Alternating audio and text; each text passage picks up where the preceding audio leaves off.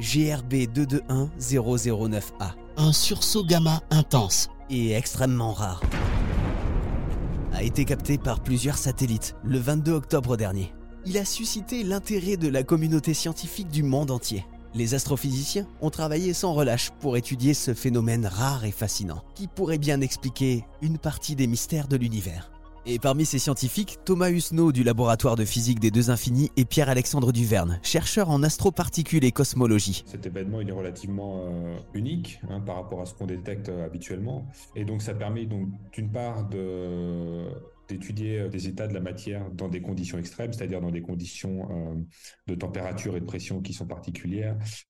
ça permet aussi de tester toute une partie de cosmologie aussi, et donc, étudier les cas extrêmes, ça permet aussi de voir euh, jusqu'où on peut pousser les théories et voir ce qu'on peut, euh, peut en, déduire sur euh, la physique ou si on a manqué quelque chose et qu'il faut modifier la façon dont on aborde la physique ou certains événements actuellement. Donc, ce sursaut gamma, il a été provoqué par une explosion d'étoiles. Est-ce qu'on sait ce qu'elle va devenir maintenant, cette étoile? Un trou noir? Une étoile à neutrons? Cet objet-là, étant donné le caractère exceptionnel de sursaut, il y a des chances que dans les années qui arrivent, il continue à être suivi, au moins donc pas, forcément de manière un peu euh, sporadique, mais il sera continué à observer et c'est là qu'on verra plutôt, euh, une fois qu'en fait la poussière sera retombée, on verra euh, un peu plus clair sur ce qui s'est passé. Et donc là, c'est plutôt dans les, instruments qui sont plutôt dans les ondes radio, je pense, que, qui nous donneront des informations sur l'objet euh, qui résulte en fait de cet événement. Est-ce que c'est un trou noir? Est-ce que c'est quelque chose d'autre?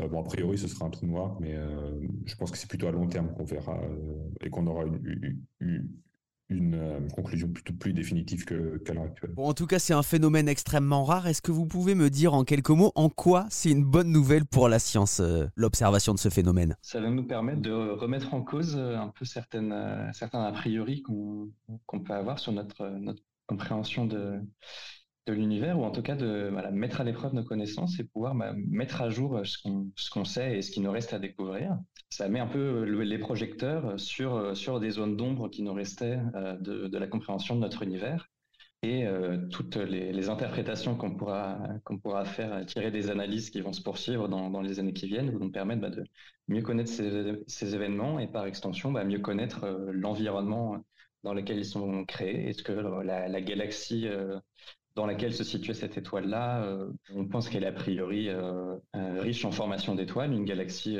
pas forcément jeune, mais qui en tout cas est assez active en termes de production d'étoiles. Je pense que tout ça, c'est assez intéressant pour mieux, mieux comprendre un peu notre l'histoire de notre univers et, notre place notre place à l'intérieur. Ouais. Je pense qu'aussi c'est une bonne nouvelle pour la science, ce genre d'événement, parce que ça oblige en fait des gens à collaborer, parce que chacun, comme il y a des tas de collaborations, d'instruments et de satellites qu'on qu'on cet événement, ça aussi, de fait, en les gens sont obligés après de mettre leurs données en commun et de travailler ensemble pour justement euh, pouvoir avoir la meilleure compréhension et la meilleure analyse possible de, ce type d'événement.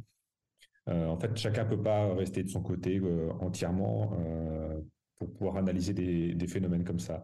Et donc le fait que ça arrive et donc qu'on soit plus à même maintenant de détecter avec tout le matériel qui est disponible, ça permet aussi euh, de, combiner des expertises et des domaines qui se parlaient pas forcément, euh, pas, forcément avant. En particulier, là, je pense aussi à Kilonova Catcher, donc le programme euh, amateur de Grand qui a montré aussi qu'on pouvait avoir des données de bonne qualité exploitables scientifiquement hein, par des gens qui sont pas forcément experts ou pas forcément astronomes ou astrophysiciens de métier. Les astronomes, professionnels et amateurs, main dans la main pour percer les plus grands mystères de l'univers.